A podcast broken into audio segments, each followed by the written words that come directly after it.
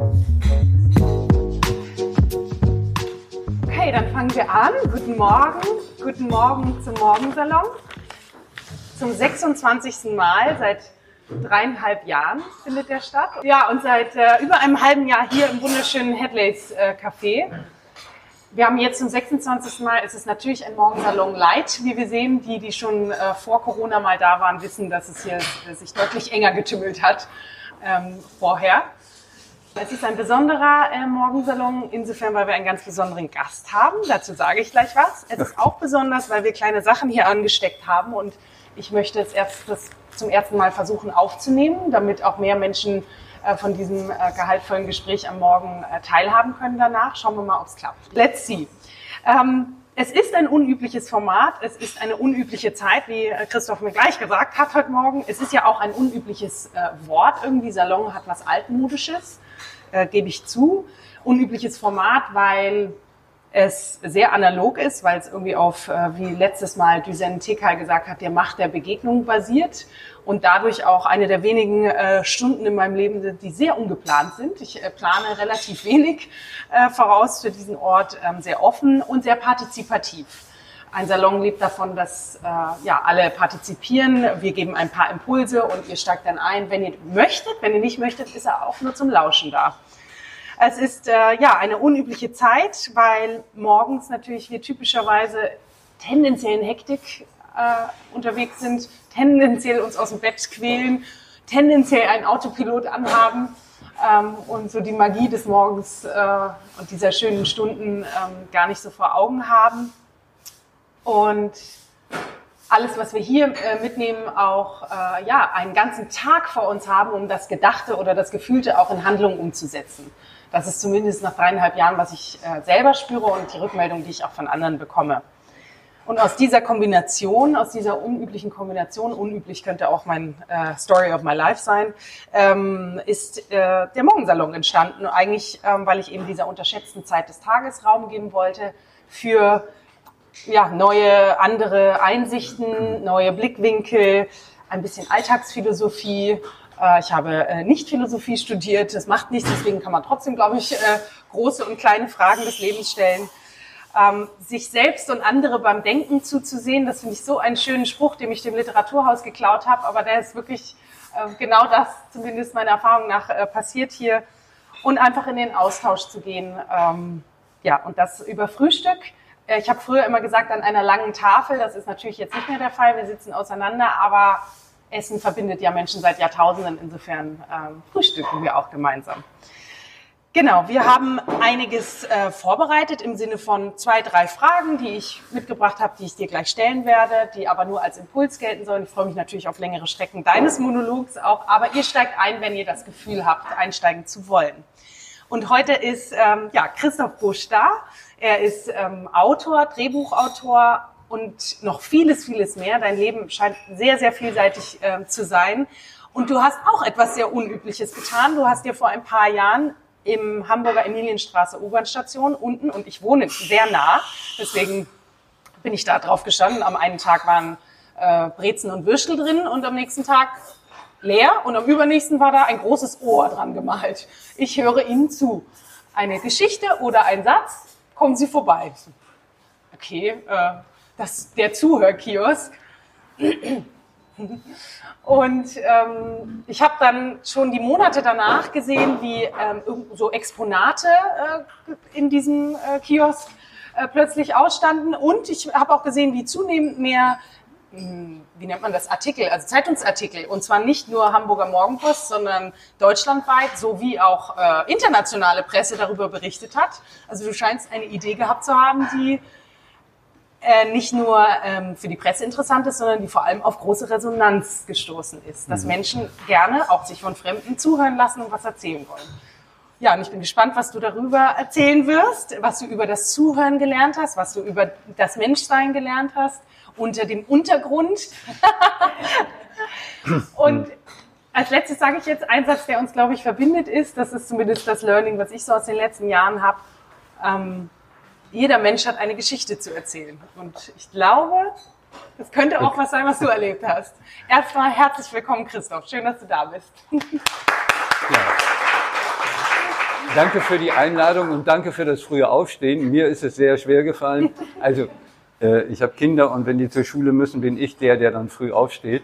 Aber das ist ja ist ein Programm, das abläuft. Da muss ich, brauche ich meinen Kopf nicht für. Da habe ich Autopilot sozusagen.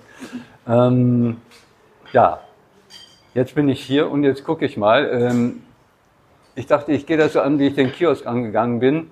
Ich wusste nicht, was da passiert. Ich weiß, im Nachhinein habe ich mir überlegt, wieso ich das überhaupt gemacht habe. Also offizieller ähm, Mietzweck ist Schreibstube. Das steht auch im Vertrag drin. Ich hatte also ein Drehbuch in Arbeit, wollte mich da reinsetzen und schreiben. Dann bin ich ganz oft gefragt worden, wieso haben Sie das denn gemacht? Wieso haben Sie den Kiosk gemietet? Und dann habe ich immer als erstes gesagt, da hängt ein Schild dran, dass er zu mieten ist. Und darum habe ich das gemacht. Damit waren die meisten Leute auch zufrieden.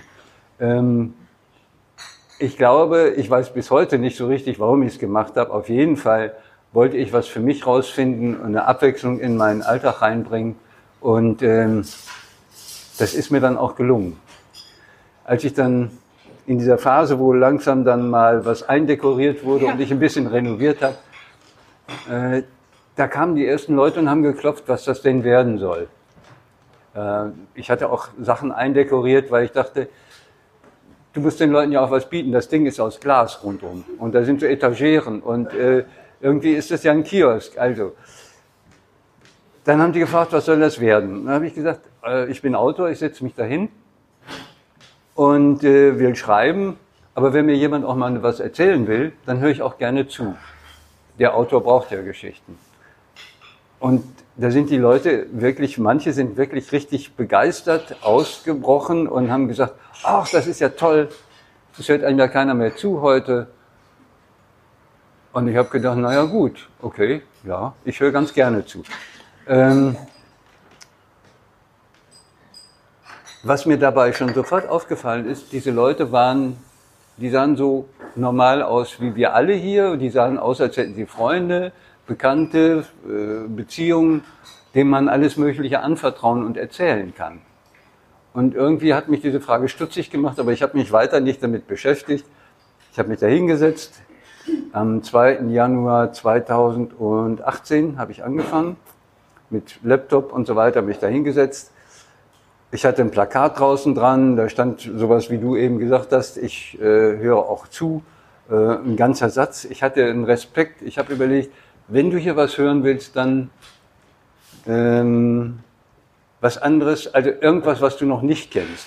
Und ich hatte fast schon Respekt vor dem Wort Geschichte. Wenn du da dran schreibst, ich sammle Geschichten, dann sortierst du gleich Leute aus, denn die Geschichte ist gleich eine runde, runde Sache, da musst du was können, da musst du was liefern. Und darum habe ich da auch drauf geschrieben, ein Satz oder einfach auch nur ein Wort und ich habe dran geschrieben, zu Anfang, man könne auch einen Gegenstand mitbringen, weil ich dachte, vielleicht ist schon ein Satz oder ein Wort zu viel und manche wollen da vielleicht einfach was hinstellen.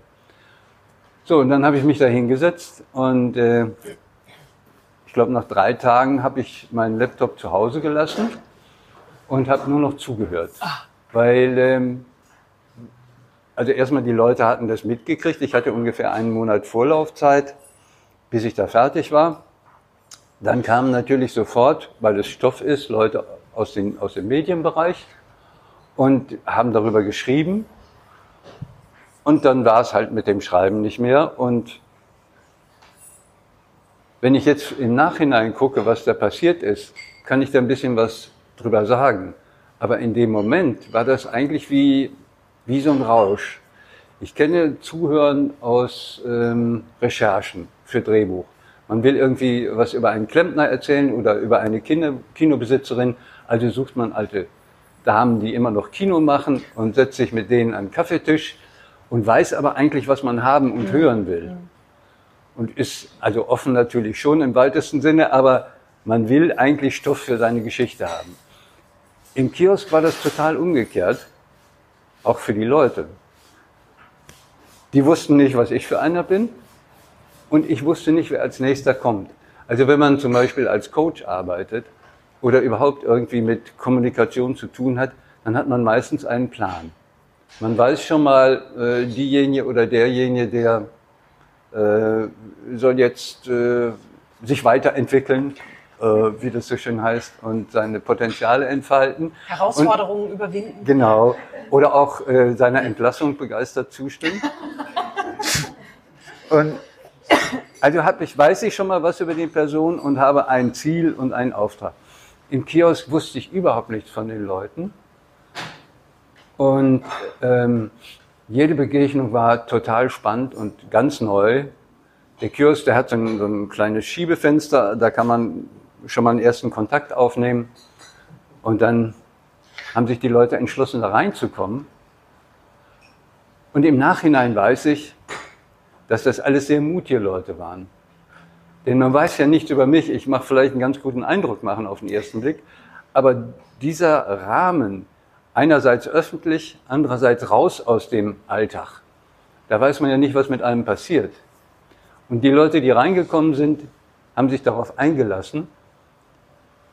Und zu wissen, dass die das beschlossen haben für sich, hat es mir später erleichtert, auch ähm, mir Geschichten anzuhören, die nicht ganz so einfach waren mhm. und äh, die nicht ganz so glücklich äh, und nicht so von so glücklichen Leben erzählt haben. Die Leute sind nicht gekommen, weil sie noch unglücklicher werden wollten, sondern die haben sich davon irgendwas erwartet. Und das war, war für mich dann auch ganz wichtig. Gut, also ich wusste, das ist jetzt aber alles äh, aus dem Nachhinein schön erzählt. Ich habe da gesessen. Ich hatte auch nicht Theorie über Zuhören oder sonst was irgendwie mehr reingezogen. Ähm, ich bin dann irgendwann drauf gekommen, dass ich dann doch, wenn, die, wenn ich durfte, Aufnahmen gemacht habe, also Tonaufnahmen, auch Fotos, wenn, wenn ich durfte. Und ich habe das ein, ja, drei, vier Monate war das wie ein Trip. Ich da, bin dahin, war gespannt, was kommt, was es dann auch mit mir macht. Das ist ja dann der nächste Schritt. Und ähm, bin glücklich, dass ich das gemacht habe. Und zwei, zwei Sachen, aber also erstens habe ich was über das Zuhören gelernt und zweitens habe ich viel über Gefühle gelernt. Zuhören, das ist relativ einfach. Das sagt sich jeder hier wahrscheinlich auch. Man muss sich dann natürlich öffnen. Man darf nicht gleich auf das Stichwort warten, um selber was erzählen zu können, sondern bereit sein, erstmal zuzuhören, auch hinter die Worte zu schauen und ähm, Empathie zu zeigen. Aber eben nicht nur zeigen, sondern Empathie ist ja eigentlich eine Technik. Ich gucke mir an, was der andere erwartet, was der, der gerne hört und so weiter. Und dann kann ich eben zum Beispiel ihn dazu bringen, dass er seine Entlassung super findet. Mhm. Äh, als Chance in der Krise und so. Dieses, was, was dann so kommt. Ähm, ich meine Empathie in dem Sinne, dass man wirklich die Gefühle des anderen an sich ranlässt, mitfühlt. Also mitfühlen ist für mich das bessere Wort als äh, statt Empathie. Und das bedeutet natürlich, dass man auch was abkriegt von den Gefühlen. Also egal, wenn jemand sehr gut drauf ist, macht das ja auch Spaß. Wenn jemand nicht so gut drauf ist, aus verständlichen Gründen, ist es anstrengend. Aber trotzdem habe ich im Nachhinein gemerkt, ist es eine Bereicherung. Der spricht ja bei mir Gefühle an, die ich vielleicht vergessen habe. Äh, ganz oft kommen Lebensgeschichten mit, ich sage mal vorsichtig, spannenden Kindheiten und ähm, irgendwann fängt man dann selber an, habe ich angefangen, wie war denn eigentlich meine Kindheit? Also ich habe ein ganz schlechtes Erinnerungsvermögen für jemand, der schreibt. Die meisten Autoren wissen ja, was sie im dritten Lebensjahr irgendwie gemacht haben äh, und wie die erste Begegnung mit der, der Erzieherin im Kindergarten war. Ich weiß das alles nicht. Äh, ich habe ganz große Lücken da. Und da hat sich ganz viel gefüllt bei mir, weil ich einfach geguckt, ach so, so war. Nein, ich, das, macht jetzt so einen intellektuellen Vorhang daraus. Das war es nicht. Ich habe einfach gespürt, da ist bei mir auch irgendwas gewesen. Ich weiß nicht genau was, aber das ist auch vielleicht in Ordnung so. Und ähm, also ich habe viel Gefühle gelernt, eigene auch. Und ich habe überhaupt nicht das Gefühl, dass ich diese Leute ausgenutzt habe, denn die haben ja selber auch was davon gehabt. Das habe ich gemerkt in den Gesprächen. Und zwar liegt es daran, auch das jetzt im Nachhinein, ich bin ja in diese Gespräche reingegangen, habe mich hingesetzt, habe zugehört, war freundlich und nett. Und irgendwann ist dann jedes Gespräch so weit, dass man auch reagiert. dass man denkt, jetzt, ja, das, das kenne ich doch. Oder da möchte ich jetzt doch mal was zu sagen. Oder ich bin auch direkt um Rat gefragt worden.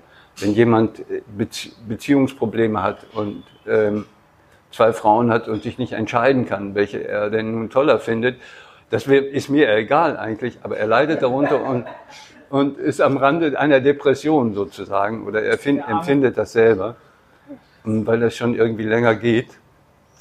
Ähm, dann habe ich eben auch gesagt, dass eigentlich wäre es ja schön, es ginge mit beiden, wenn alle drei damit zufrieden sind, ist ja in Ordnung. Aber wenn, wenn du und irgendwann in diesen Gesprächen ist man auch beim Du, weil das alles andere komisch ist, man wird ja unheimlich persönlich. Ähm, wenn du darunter leidest, so dann überleg doch mal und da kann man eigentlich nicht raten, aber man kann dann, man kann dann etwas aussprechen, was vielleicht ein guter Freund sich nicht trauen würde. Ja.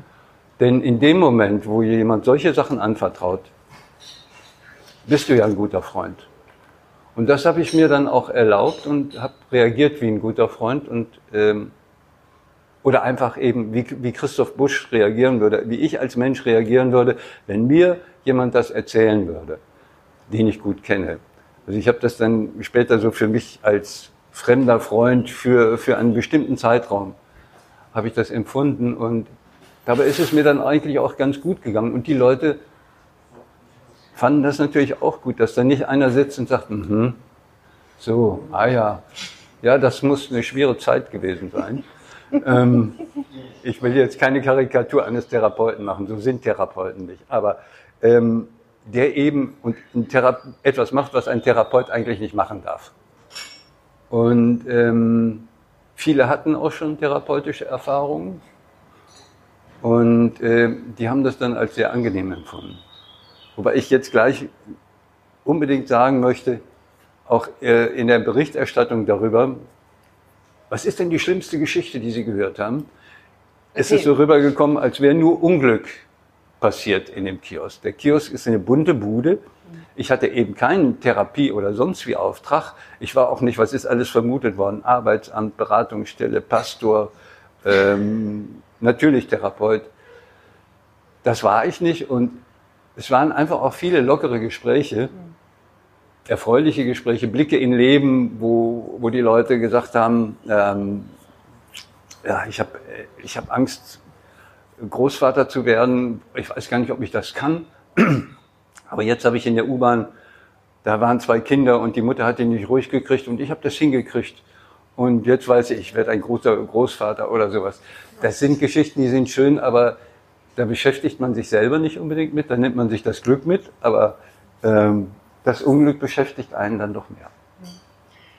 Darf ich dich fragen? Entschuldige, ich rede. Nein, ist gut, einfach weiter. Aber mich würde interessieren, wie ist denn, also was auch immer, wie weit du da gehen willst, deine Geschichte, die dich, ähm, also dein Lebensweg, den hast du mir im Vorhinein ein bisschen erzählt, und der ist ja wirklich auch ganz äh, extravagant Genauso ja. wie dieser Zuhörkiosk extravagant ist mhm. und anders. Ähm, vielleicht kannst du da ein bisschen erzählen, wie dich auch, wie dein Leben dich dorthin getragen hast, wo du jetzt bist und dass du auch so erzählen kannst und so reflektieren kannst.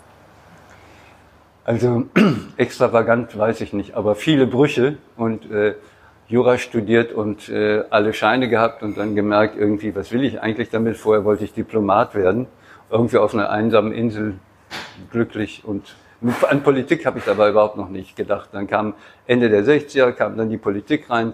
Dann habe ich mein Studium abgebrochen und äh, habe mich da engagiert, habe äh, angefangen, Filme zu machen, habe, äh, um zu finanzieren, Taxi gefahren und einen Antiquitätenladen gemacht, Spezialität Jugendstil und Art Deco, wenn Sie Fragen haben.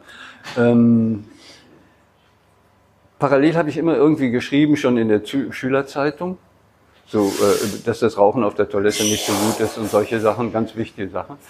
Ähm, und dann bin ich ins Drehbuchschreiben reingekommen, auch über einen guten Freund, über Peter Steinbach, von dem ich viel gelernt habe, der leider letztes Jahr verstorben ist.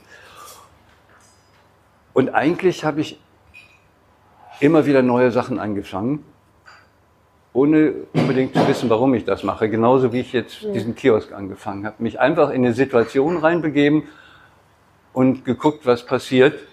Und habe eben auch lange so gelebt, dass ich mir das erlauben konnte. Das heißt, ohne Familie, ohne Kinder, Jetzt habe ich zwei Kinder, bin ganz glücklich und Gott sei Dank macht meine Frau das, meine verrückte Seite auch mit. Mhm. Ähm, zwischendurch habe ich mal gedacht, Mensch, hättest du doch wenigstens das Examen gemacht, dann hättest du den Job kriegen können. Also ich bin ganz natürlich, das sind ja jetzt ein paar Jahre, ich bin, bin jetzt 73, ein paar Jahre, da gab es immer mal wieder Angebote von, ach, der ist ja gar nicht so dumm, dem könnten wir einen Job geben. Und dann war Voraussetzung ein äh, abgeschlossenes Studium. Hatte ich nicht. Hm. Gott sei Dank. Also ich wäre sonst wahrscheinlich irgendwo jetzt ordentlich zugange. Ich weiß es nicht. Ähm, und so bin ich, bin ich viel rumgehüpft und rumgesprungen. Und das Beste an, an der Entscheidung mit dem Kiosk ist eigentlich, dass ich viel über Gefühle gelernt habe. Also über meine Gefühle und über die Gefühle anderer Leute. Ich weiß nicht, wenn du noch Fragen hast, ich rede sonst wieder. Hab, ja, absolut. Ich fand das gerade sehr spannend, was du auch zur Empathie, also Gefühle, ja, Empathie, ja. dieses Mitfühlen auch ja. und ähm, sprich mal weiter. Ich habe da in der U-Bahn, in dem, in dem Kiosk gesessen und eine typische Situation ist natürlich, dass die Züge halten. Auf beiden Seiten. Ne? Und das passiert ziemlich oft, weil alle vier, fünf Minuten, je nach Tageszeit, drei Minuten, hält auf jeder Seite ein Zug. Normalerweise steigst du dann in den Zug ein und fährst mit. Du bleibst selten auf dem Bahnsteig stehen und beguckst die Leute im Zug. Beim Kiosk war das anders. Ich habe dann noch irgendwann angefangen, Fotos zu machen. Da sitzen die Leute vor dir hinter den Fenstern und es fühlt sich noch anders an, als wenn du selber im Zug sitzt. Wenn du selber im Zug sitzt, da guckst du mal so rum und dann beschäftigst du dich mit dir selbst. Das machen die Leute im Zug auch. Jetzt durch diese Distanz und das Gucken von draußen und dann auch noch gerahmt, hast du das Gefühl, das ist wie so ein Still von, aus irgendeinem Film. Und dann stellst du irgendwann fest, die Leute sind nicht verzweifelt oder sowas, das wäre jetzt übertrieben. Die Leute sind null. Die Leute sind, die müssen nichts darstellen. Die sind in einer Röhre, in einem Tunnel zwischen Zuhause, Arbeit, später dann Party. Du kannst im Zug gucken, wie du willst, selbst wenn dir direkt jemand gegenüber sitzt. Du musst nicht irgendwie einen Eindruck machen, weder gut noch schlecht noch sonst was. Du kannst sein, wie du dich fühlst. Und wie gesagt, die Leute gucken nicht verzweifelt, die Leute sind einfach müde. Würde ich, wäre so für mich der richtige Oberbegriff. Echt? Ja, die sind Menschheit müde. in U-Bahn müde. Ja, also ja, vor allen Dingen nicht verstellt. Ja. Du bist ja darauf trainiert, guck dir die Selfies an, guck dir an, ähm, nur als Beispiel. Früher, wenn ein Foto gemacht wurde, da haben die Leute sich hingestellt und haben vielleicht gelächelt. So. Das war dann schon viel. Wenn du heute nicht schreist, die Zunge rausstreckst, so machst, irgendwie die Augen verdrehst am besten noch, dann glaubt dir keiner, dass du glücklich bist. Du musst immer mehr drauflegen, weil unsere Gefühle ständig gebraucht werden, um Werbung zu machen und andere Sachen, ist, ist jetzt sehr verkürzt. Du musst, du glaubst deinen eigenen Gefühlen nicht mehr. Das ist das, sozusagen das Fazit eines, wäre jetzt ein ganzer Vortrag sozusagen, das, mein Fazit, wir glauben unseren eigenen Gefühlen nicht mehr, weil sie ständig gebraucht werden. Ich will nicht das Wort Missbrauch dafür nutzen, weil sie ständig gebraucht werden. In der Werbung, in der Politik, in den Medien erst recht, da werden sie total getriggert. Gerade, also ich meine jetzt nicht Spielfilme, das sind ja ganze Geschichten, da kannst du in Ruhe dein Gefühl entwickeln und auch wieder loswerden. Aber guck dir eine Nachrichtensendung an.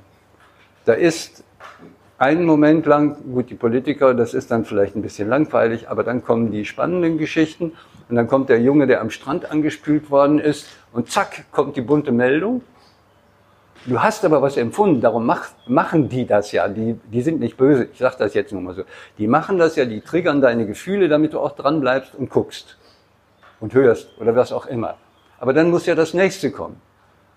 Und das Gefühl, was sich gerade entwickelt hat, das sollst du jetzt mal schnell wieder entsorgen. Also das mit dem Mitleid mit den, mit irgendwelchen Flüchtlingen und so Leuten, die im Mittelmeer ertrinken. So what? Ist ja die nächste Geschichte. Du lässt dich gar nicht mehr drauf ein. Du glaubst deinen eigenen Gefühlen nicht mehr. Und das ist letztlich, um es ganz kurz zu machen, das ist letztlich die Erklärung, warum die Leute denen man das nicht ansieht, sagen, es hört einem ja keiner mehr zu. Mhm. Weil die ihren eigenen Gefühlen nicht mehr trauen. Natürlich traust du dann den Gefühlen anderer noch weniger. Wie sollst du da hingehen und diese große Frage stellen, ich glaube, wir müssen mal reden, wo du nicht weißt, wie es ausgeht. Du weißt, du, was sagst du nur, wenn es wirklich was zu besprechen gibt. Und wenn das Ende offen ist, ob die Beziehung noch weitergeht oder nicht oder was immer es ist. Ähm, diese Frage kannst du nur stellen, wenn du Selbstvertrauen hast und wenn du deinem Gegenüber traust und dessen Reaktionen und Gefühlen ernst nehmen kannst. Ähm, was hat dich am meisten überrascht?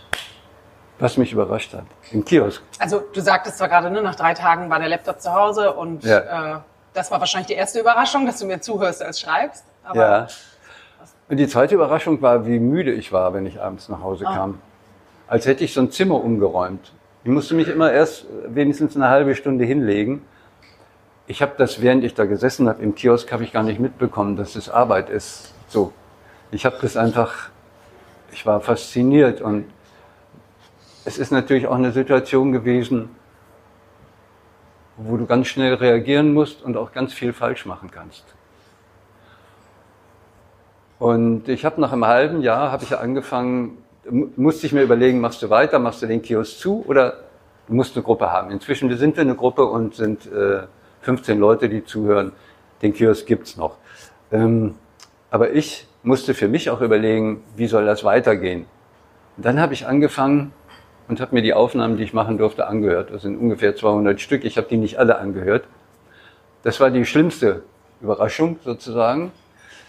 Erstens, weil ich dann da die Geschichten mir nur noch über mich ergehen lassen konnte. Anders als in der Situation im Kiosk konnte ich nicht mehr eingreifen. Ich konnte nicht mehr korrigieren, wenn ich gemerkt habe, was hast du denn da für ein Blödsinn gesagt? Wo bist du denn da? Wo hast du dich da auch hingaloppieren lassen? Ähm, konnte ich nicht wieder zurückholen. Und das war, also wenn du dann solche Geschichten hörst, wo jemand Angst hat, dass er sich selber umbringt, nee. und du hörst, ah, ob das jetzt so klug war, was du da gesagt hast, und du kannst nichts mehr machen. Im Gespräch selber habe ich mich natürlich oft genug korrigiert. Aber ähm, das waren schon, das war anstrengende Überraschung und das muss sagen, das war, damit habe ich überhaupt nicht gerechnet. Und es, es kamen natürlich auch nicht nur Leute von den Medien, sondern es kamen sofort Verlage. Mhm. Esoterische und sonst wie. Ich war ja so einer, der wie mit dem Motorrad durch die Wüste oder irgendwie sowas. Ähm, und die Verpackung, Kiosk und so weiter, da sitzt einer und hört zu. Das war ja auch genial. Ich wusste nicht, was passiert, die wussten es auch nicht. Aber erstmal ist es Stoff. So. Dann habe ich ähm, einen Vertrag angeboten bekommen, da stand drin erzählendes Sachbuch. Super. Also alles, alles und nichts sozusagen. Natürlich stand die Erwartung dahinter, dass ich jetzt schöne runde Geschichten erzähle. Und auch schöne. Und ich hatte auch das Gefühl, diesen Vertrag gar nicht unterschreiben, weil der Prozess selbst war für mich, ich war begeistert. Ich war auf einer Reise. Und weil es sich für mich gut anfühlte, dachte ich auch, es gibt auch gute Geschichten, also positive Geschichten auch nicht nur traurige Geschichten, die ich zu schreiben habe. Und das habe ich bei dem Abhören gemerkt, dass das sehr schwierig werden könnte. Ich habe dann trotzdem angefangen, solche Geschichten auszuschreiben, auch unglückliche Geschichten. Habe dann irgendwann Schluss gemacht, habe meinen Vertrag äh, storniert. Einverständnis, alles gut, alle, alle lieben sich. Aber ähm, im Nachhinein würde ich die Geschichten, die ich angefangen habe, auch anders schreiben. Mhm. Weil das, was ich vorhin gesagt habe, dass diese Leute, die da reingekommen sind und gerade wenn sie unglücklich waren, das gemacht haben, weil sie glücklicher werden wollten, weil sie stark sind, weil sie zum Teil furchtbare Kindheiten überlebt haben. Bei manchen Leuten habe ich mich gewundert, dass sie überhaupt noch leben. Und die sich auch. Und wie die das hingekriegt haben. Ich würde die Geschichte, jetzt ist es eben auch ein Jahr zurück, ich würde diese Geschichten jetzt ganz anders schreiben und jetzt könnte ich die auch positiv schreiben, von starken Kämpfen und äh, in der Hoffnung auch, dass jeder und jede bei sich selber mal nachguckt, was sie oder er aus der Kindheit mitschleppt.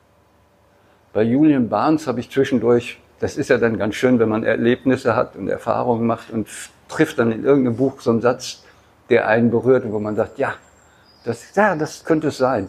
Der hat dann geschrieben, dass eigentlich so ab 20 der Rest des Lebens besteht darin, dass was man an schlechten Erfahrungen in der Kindheit gemacht hat, hm. dass man die abarbeitet. Hm. Und dann eben trotzdem sein eigenes Leben gestaltet und es gut hinkriegt. Und solche Leute waren da ganz, ganz viele und die haben Hindernisse überwunden, ähm, um ihr Leben zu gestalten und ihre Gefühle selbst zu bestimmen und nicht sich zu orientieren, was wird von mir erwartet und so weiter. Da kann ich nur sagen, alle Achtung. Ich weiß gar nicht, wie man das loben kann. Also das ist so toll. Darfst du ein, zwei Geschichten erzählen? Ah. Wenn du möchtest. Ja. Ja, es gibt eine Geschichte, die habe ich auch schon geschrieben und äh, die ist eben auch schon abgenommen sozusagen von dem, der sie erlebt hat. Insofern kann ich das ruhig machen. Die gehört auch vielleicht zu denen, die ich gar nicht nochmal umschreiben würde, positiver schreiben würde, ähm, als ich das gemacht habe. Und zwar ist das jemand, der sehr jetzt erwachsen ist, sehr stark sehbehindert ist, also eigentlich nur, nur so, einen, so, einen kleinen, so einen kleinen Fixpunkt hat. Und der ist mir aufgefallen, das war dann im, im Winter noch, im Januar, Februar, März, dass der so eine tolle gelbe Pudelmütze auf hatte, mit drei Punkten dran, das Blindenzeichen. Und der ist immer, man sieht ja, wie die Leute vorbeigehen. Der ist am Kiosk vorbei. Man merkte, dass er neugierig war, aber er wollte sich das nicht anmerken lassen. Irgendwann passte es, es war niemand im Kiosk. Ich habe das Fenster aufgemacht und ähm, habe ihn angesprochen und da sagte er so von oben ah, ich soll wohl zu Ihrer wirtschaftlichen Bereicherung beitragen. Ähm, da habe ich gesagt, nö, ich, also ich habe locker darauf reagiert um es kurz zu machen, irgendwann ist er reingekommen. So. Und hat auch dann erstmal versucht, mir zu zeigen, wie dumm ich bin. Ähm, um es kurz zu machen, das ist sein Problem, dass er sich nicht einlassen kann auf Menschen, weil er eigentlich immer, seine Gefühle immer missbraucht worden sind. Er ist geboren worden, er ist so jetzt gute 60. Er ist geboren worden in einem kleinen, in einem kleinen Nachkriegshaus in ähm, Kiel. Und er hatte einen Sehfehler. Er konnte nicht, also als Kind, als Baby sozusagen. Da der Untermieter dieser Familie aber auch einen Sehfehler hatte und der genetisch bedingt war und vererbbar war, hat seine Mutter so getan, als wäre alles in bester Butter. Bis dann ihr Mann irgendwann gesagt hat, der Junge, also jetzt, er sagt mir ja viel, aber der Junge kann doch gar nicht richtig gucken. Und da ist das Ganze dann aufgeflogen, dass er sozusagen das Kind des Vermieters war. Es war zu spät für medizinische Korrekturen und so weiter. Die Mutter hat diese, diese Beziehung dann weiter für sich genutzt, indem sie den kleinen behinderten Jungen immer um einen Platz im Bus zu kriegen, um das milde zu sagen. Das war noch das Wenigste. Sie hat ihn immer benutzt und an sich ganz fest an sich gebunden. Er hat sich nichts zugetraut. Ähm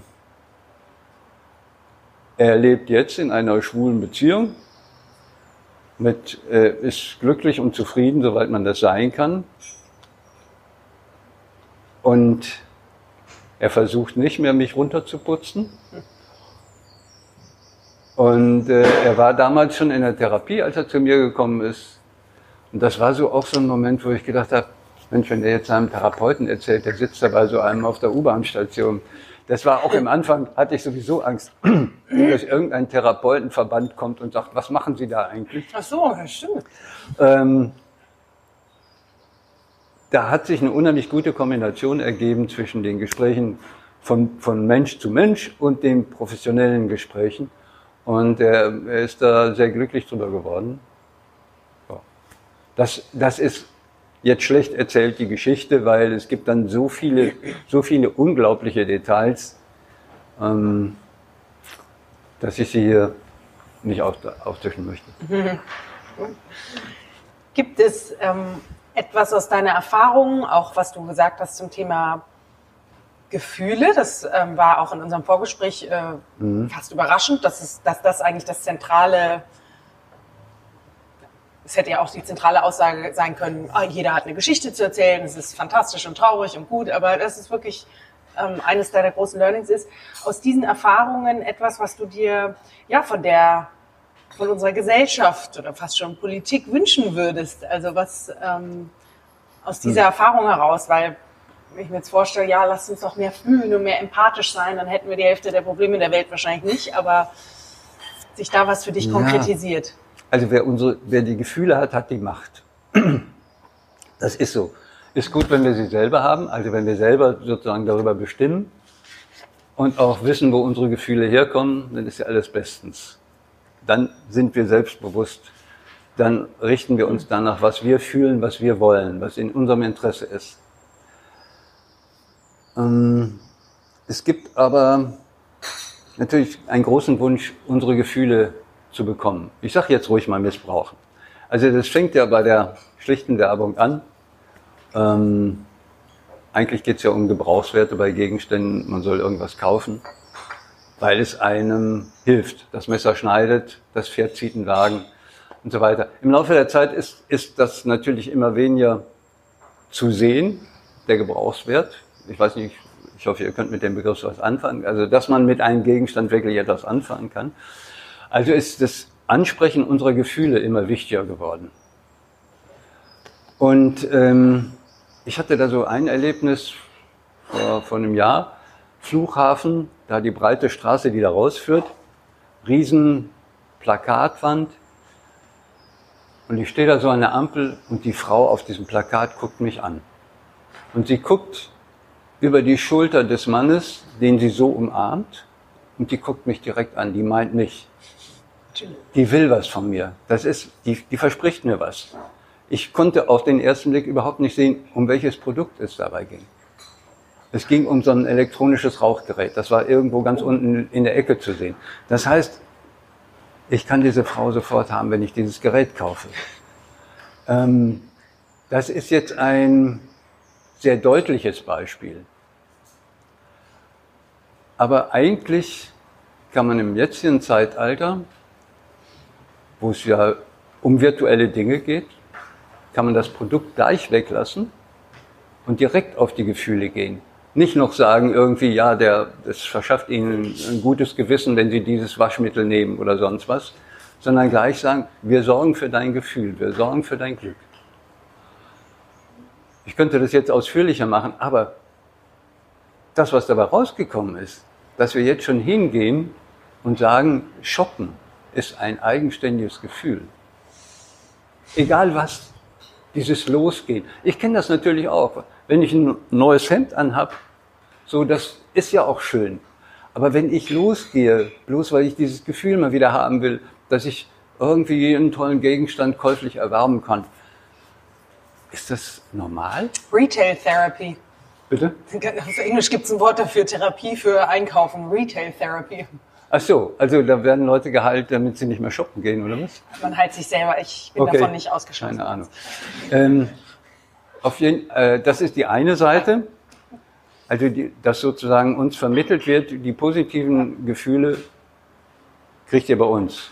Einfach dieses oder jenes machen, ich paarschippe jetzt und schon bin ich glücklich. Tinder ist ja noch schneller, wisch und weg. Habe ich auch im Kiosk kennengelernt, kannte ich vorher nicht, aber gibt auch glückliche Geschichten mit. Da ist jemand gekommen und hat gesagt, ich habe da erst einmal bei Tinder die Frau heirate ich jetzt. So, ich will gar nicht, ich will nicht auf die Elektronik heraus, ich will aufs Verkaufen hinaus. Die Elektronik macht es nur leichter und die Elektronik hat dazu geführt, dass Plakate jetzt überall sind. Also früher gab es Litfaßsäulen und dann gab es die Zeitungen und da war Werbung drin und da guckte man oder ließ es auch. Heutzutage, wenn ich Gärtnerstraße langfahre, auch im Dunkeln leuchtet, leuchtet mich da was an, wird mir Leben gezeigt, das schön ist und schön aussieht.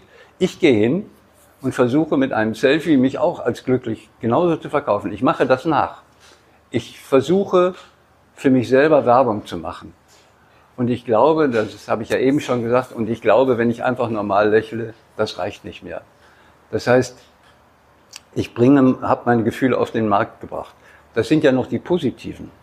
Was natürlich unheimlich gut ist, um was zu verkaufen, ist Angst. Hm. Ich habe im Kiosk ähm, ein Foto hängen, das habe ich auf Kampnagel gemacht vor vielen Jahren, bevor das umgebaut wurde. Da lag irgendwo auf so einem Dachboden lag ein Stapel Morgenpost, große Balkenüberschrift Angst. Und dann stand darunter irgendwie, irgendwas mit Arbeitslosigkeit und noch irgendwas. Darum geht's aber auch nicht. Allein Angst reicht, um zu verkaufen. Wenn heute irgendwas passiert, dann steht da am nächsten Tag in der Zeitung das Schlimmste, je dagewesene Unglück, der böseste so und so. Oder wenn irgendwo eine Brücke einstürzt, kann das bei uns auch passieren. Ja. Ähm, das heißt, auf der einen Seite kriege ich Gefühle versprochen, wenn ich nur bereit bin, dafür Geld auszugeben. Auf der anderen Seite Angst vor anderen Leuten und warum sollte ich sagen, hört mir doch bitte mal zu. Ähnlich wie äh, was wir gerade draußen besprochen haben, Angst ist ja auch eine Form von Orientierung. Ja, und ist, ist ja auch sinnvoll. Ja. Absolut. Ja. Äh, nur wenn sie im Fahrersitz sitzt, vielleicht äh, nicht so sehr. Und Gefühle geben aber auch eine Orientierung, mhm. was vielleicht, ähm, oder Angst ist ja ein Gefühl. Ist Angst ein Gefühl? Angst ist, Angst ist sinnvoll, wenn du zum Beispiel eine Straße überquerst. Ja, so ist es schon ganz vernünftig. Ähm, und Angst lässt sich aber korrigieren oder lässt sich kontrollieren und sinnvoll einsetzen, wenn du Regeln dafür hast. Womit allgemein gearbeitet wird, ist ja eine vage Angst. Wenn ich so eine Überschrift bringe, Angst, ja, was, was denn? Was soll ich denn jetzt machen? So, und ähm, das ist genau auch, weil du das mit der Politik ansprachst, die arbeitet natürlich auch mit Gefühlen. Also es wird ja immer wieder festgestellt, dass die Leute, die besser aussehen, eher gewählt werden, egal was sie erzählen. So, weil ich das Gefühl habe, der ist ja nett, der ist ja gut, der, ist, der meint es gut mit mir. Ähm, ich will jetzt gar nicht äh, die Politiker beschimpfen, die sitzen ja auch in der Maschine drin. Aber zum Thema Populismus, das ist eigentlich eine ganz klare Kiste. Es gibt Sachen, mit denen ist jeder unzufrieden. So, jetzt gehe ich hin als Populist und sage, das liegt an irgendwas. Das liegt an den Juden, den Ausländern, das liegt an der Merkel. So. Ich analysiere das nicht, wie wirtschaftliche Zusammenhänge sind und so weiter, sondern ich erfinde eine Ursache und ich verspreche dir, wenn ich es zu sagen habe, ist das alles erledigt, wir schaffen das ab. Was, und, und dann wird auch gerne von System geredet. Also äh, das System muss geändert werden. Damit ist allerdings nicht das kapitalistische System gemeint, sondern das demokratische, was dann als, also die Demokratie, die als System bezeichnet wird. Ich glaube, wir kennen ja Demokratie gar nicht ohne Kapitalismus. Kennen wir nicht, nee. Ich nicht. Äh, ich auch nicht. Und ähm, das Problem ist, wenn wir aus dieser Falle rauskommen wollen, nehmen wir einfach mal den, den, die Stuttgarter Zwischenfälle. Mhm. So. Da geht dann der Innenminister am nächsten Tag hin und sagt, das geht nicht, hat er vollkommen recht. Das muss äh, energisch bestraft werden. Die beste Prävention ist immer noch Strafe. So, gleichzeitig habe ich aber noch im Zusammenhang mit Hautfarben in Erinnerung, no justice, no peace. Das heißt, wir werden aus dieser Geschichte mit der Randale, den Zerstörungen, mit diesen Sachen nicht rauskommen, wenn wir keine Justice hinkriegen. Wenn wir nicht wenigstens die Hoffnung für alle haben, dass sie ordentliche Bildung und so weiter kriegen können. Und diesen nächsten Schritt, vor dem drücken sich fast alle, zu sagen, Kapitalismus, wir wissen es nicht besser, aber wenn man den nicht bändigt und das Geld regieren lässt, dann kommen wir aus dieser Falle nicht raus. Mhm. Und ähm, ich, äh, sobald jemand mal sagt, das Wort Enteignung in den Mund nimmt oder irgendwie Vermögensteuer sagt, dann ist er gleich unten durch. Es traut sich niemand mit der Unverschämtheit, mit der ein Trump irgendwas durchzieht, mit dieser gleichen, oder wie jetzt bei Corona-Sachen durchgezogen worden sind, mit der gleichen, wir machen jetzt mal eine Geschwindigkeitsbegrenzung. Das wäre ja noch was, das ist ja noch nicht die Abschaffung des Kapitalismus. So. ähm, wir, aber all diese Sachen, um die da rumgeeiert wird, und dann wird mit polizeilichen Mitteln, und natürlich tun mir die Polizisten leid. So, wenn die was auf die Nuss kriegen. Und ich weiß natürlich, das sind auch Menschen. Und da sind auch Leute dabei, die nicht nett sind. So. Ähm, das ist ein ganz normales Abbild der Menschen und die, die haben auch einen menschlichen Umgang verdient.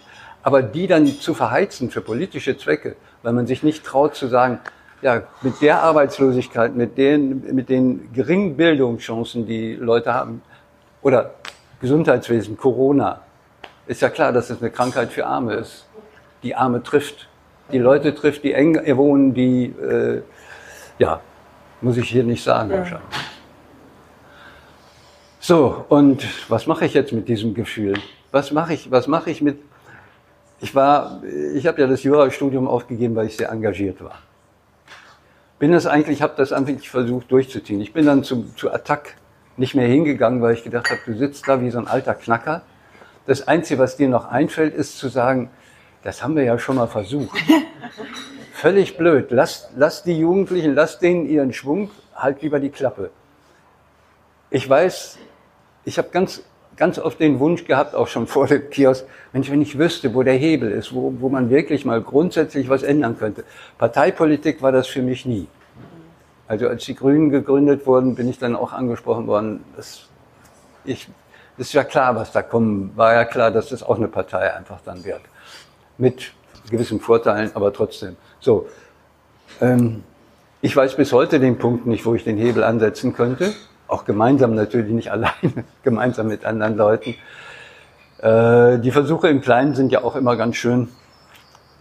Aber wirklich ähm, diese große Ungerechtigkeit abzuschaffen, das ist schon, ich, ich kann schon, ich kann eigentlich keine Nachrichten mehr gucken.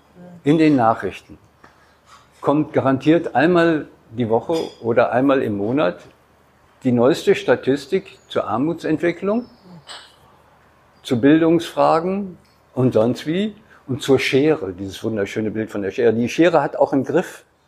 Irgendjemand hat die in der Hand. So. Also, die immer weiter auseinandergeht. Der nächste Satz kommt nicht. Beziehungsweise, ja, wir haben das im Auge oder so, diese, diese Phrasen. Wieso wundern sich, wundern sich die Parteien oder diese Art von Politik wundert sich, dass sie nicht mehr geliebt werden? Sie wollen aber geliebt werden. Aber statt dass sie uns mit grundsätzlichen Antworten kommen, kommen sie, die Leute müssen uns wieder vertrauen. Die reden wie die Kirchen. Wie die Religionen. Gut. Ich weiß nicht, was ich machen soll. Ich höre zu und manche Leute haben vielleicht was davon. Vielleicht eine kurze, kurze Frage dazu. Oder das wäre auch meine Aussage gerade gewesen, als Sie gesagt haben, Sie wüssten gar nicht, wo Sie angreifen sollten. Wäre das nicht, nach dem, was Sie vorgesagt haben, einfach das Zuhören? Sie haben doch gesagt, oder, oder vielleicht sage ich mal du, du hast doch gesagt, dass wir in einer Zeit leben, deiner Beobachtung nach, in der wir unseren Gefühlen keinen Glauben mehr schenken. Das heißt, so würde ich das interpretieren, wir wissen gar nicht mehr, was ist ein ehrliches Gefühl und was ist ein mir herangetragenes Gefühl. Was glaube ich eigentlich? Was sind meine Gefühle? Ja. Und äh, dann habe ich, hab ich dich so verstanden, das ich so versucht mitzunehmen und zwischen den Zeilen zu lesen, dass eigentlich das Zuhören ähm, dir gezeigt hat, oder dir einen Weg aufgezeigt hat, zu deinen eigenen Gefühlen wieder zurückzukehren. So habe ich das vielleicht ein bisschen interpretiert und korrigiere mich. Aber so habe ich das ein bisschen verstanden. Das Zuhören ja. hat dir einen Weg äh, aufgezeigt, deine, deine Gefühle zu finden. Ja. Und ähm, das ist noch von einer gesellschaftlichen auf eine, eine individuelle Ebene ähm, zurückzuführen. Vielleicht hast du ja Lust, so ein bisschen den Prozess darzustellen, weil das finde ich jetzt eigentlich spannend. Ähm, weil ich kann mir gut vorstellen, dass viele Gefühle, die wir, glaube alle haben, dass sie vielleicht gar nicht unbedingt ganz authentisch sind oder auch vielleicht ganz, ganz tief in uns drin sitzen. Vielleicht auch nur durch ein Plakat hervorrufen, vielleicht durch einen netten Instagram-Post. Ähm, wie, wie komme ich durchs Zuhören? Wie, komme ich, wie bist du durchs Zuhören ähm, zu deinen Gefühlen gekommen? Ich würde mir vorstellen, wenn ich zuhöre, dass ich mich selber spiegel, meinetwegen, dass ich mich hineinversetze in die in die Gefühle meines Gegenübers und dadurch etwas vielleicht über mich lernen. Ich habe nicht so viel zugehört wie du. Deswegen äh, würde ich jetzt ganz gerne mal zuhören, wenn du Lust hast zu teilen. Wie, bist du auf deine, deine Gefühle gekommen durch Zuhören? Was ist das für ein Prozess? Äh, bei, bei Doing. Also, du hast es aber sehr schön zusammengefasst. Äh, ich habe sozusagen, ich bin mir selber erst bewusst geworden, dass ich manchmal Gefühlen hinterherlaufe oder Gefühle für meine halte, die gar nicht unbedingt meine sind die ich irgendwo gelernt habe, die ich äh, auch ich will ja auch geliebt werden von der gesamten Gesellschaft am liebsten, äh, die ich irgendwie äh, kopiere. Und das Zuhören ist wichtig, auf sich selbst hören auch. Und zum Beispiel geht das auch, wenn ich mir im, wenn ich mir in den Medien oder in den, wenn ich mir da Begriffe oder in Gesprächen da mit Leuten, aber auch einfach, wenn ich mir der Markt will dies oder das. Aha, wer, wer, wer, ist, wer ist der Markt? Das, man sagt ja auch nicht, man spricht ja nicht mehr von Leuten, sondern das Marketing, obwohl das alles Menschen sind, die das machen. Ähm, der Hoffnungsträger, die Leistungsträger. Es gibt unheimlich viele Begriffe. Wenn man da mal versucht hinterzuschauen, dann merkt man, wie viel man schon geschluckt hat. Auch so sich selbst zufrieden gegeben hat. Und der andere Punkt ist das Zuhören und wieder Individuum werden. Also es ist ganz viel vorgegeben, wie das Leben auszusehen hat und wie ein glückliches Leben vor allen Dingen auszusehen hat. Da das nicht immer so klappt und ich weiß nicht so richtig, wo ich hin will, kaufe ich mir eine Fußmatte. Da steht, da steht dann drauf irgendwie äh, hier, da gibt es VIP-Fußmatten, was weiß ich. Ich habe mir gestern eine angeschaut. Das ist ja fürchterlich. Ja, mein Gehirn ist ja Gib zu, du hast sie gekauft. Nee, Nein. hab ich nicht. Hab ich nicht. Ich gesagt, I don't need. Nein, also wir sind ja, ich sage ja, ich sag das jetzt mal so, es wird ja viel über äh, Kollektivismus und Sozialismus geschimpft. Wir sind im Grunde schon längst große Kollektive. Wir kriegen vom, vom Markt ähm, Selbstverwirklichungsmöglichkeiten angeboten. Das mit der Fußmatte durchschaut wahrscheinlich jeder von uns hier. Aber zum Beispiel, wenn ich mir das Auto konfiguriere, und was alles sonst noch konfiguriert wird oder das Nutella-Glas mit meinem Namen bedrucken lasse. Äh, tausend Sachen. Oder man sieht es auch eben, wo, wo Häuser stehen, an den Briefkästen. Es gibt so Flächen, da tobt sich die Selbstverwirklichung aus. Die Briefkästen, die Brezelteich ist nicht mehr so, Salzteich ist nicht mehr so angesagt, die Vorgärten und eben alles. So, wie kommt das? Ich sehe eine Frau mit Biesen an der Hose rumlaufen, so Offizierszeug. Ich hoffe, hier sitzt niemand damit. So. Und eine Woche später sind schon, sehe ich sie dauernd und das wird dann noch variiert. Aber wichtig sind diese, diese Offizierstreifen an der Seite. Diese Tarnkleidungsklamotten. Diese, die, überhaupt diese ganze Yacht, vergebliche Yacht, nach Individualität die zu kaufen ist. Individualität kannst du nicht kaufen. Du kannst dir Attribute kaufen, ähm, die dir das Gefühl geben vorübergehend, dass du was Besonderes bist. Selbst die Leute mit viel Geld, ich kenne auch ein oder zwei, die haben das gleiche Problem wie die, die bei H&M kaufen. Die rennen auch eigentlich die ganze Zeit. Wieso gibt es all diese Deko-Shops? Von Tiger bis sonst was. Wieso muss jedes Jahr der Weihnachtsbaum anders aussehen? Wieso kann da noch ein Vögelchen hin und hier noch irgendwas aus Keramik? Auch da ist es natürlich schichtenspezifisch Unterschied. Die einen nehmen einen Engel, die anderen nehmen was kunsthandwerklich ist. So. Das ist doch, das ist doch Krampf. Und man hat zu diesen Geschichten, zu diesen, wenn ich eine Muschel vom Meer mitbringe, wir müssen gerade bei uns so eine Schale voll wegwerfen. Irgendwann erledigt sich das auch, dass man das wirklich, dass man eine Geschichte mit einem Ding hat. Aber ähm, denkt, denkt doch an euch selbst. Ihr seid, ihr seid auch ohne Accessoires komplette Menschen. Und ich habe ja zwei Töchter, die eine ist 15, die andere ist 11. Da kann ich das unheimlich gut nachvollziehen, wie das läuft, wie das laufen kann, wie das hoffentlich nicht immer so läuft. Ähm, die Jüngere zum Beispiel, die ist völlig, die, die steht morgens noch und guckt, ob die wie so eine Tagesschausprecherin, ob die Locken auch richtig fallen hier. Ähm, ja, eine Individualität. Guckt nach, was wollt ihr wirklich, was seid ihr wirklich. Und dann kommt natürlich die Frage, wo wollen wir hin?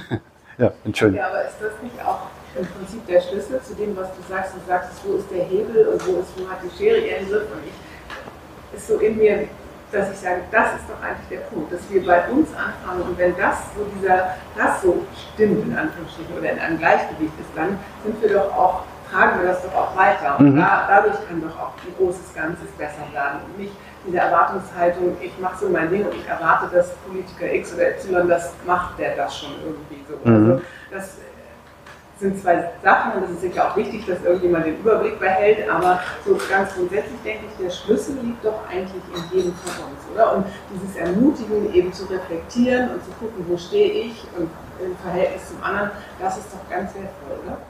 Total. Also das, da darfst du nicht stehen bleiben.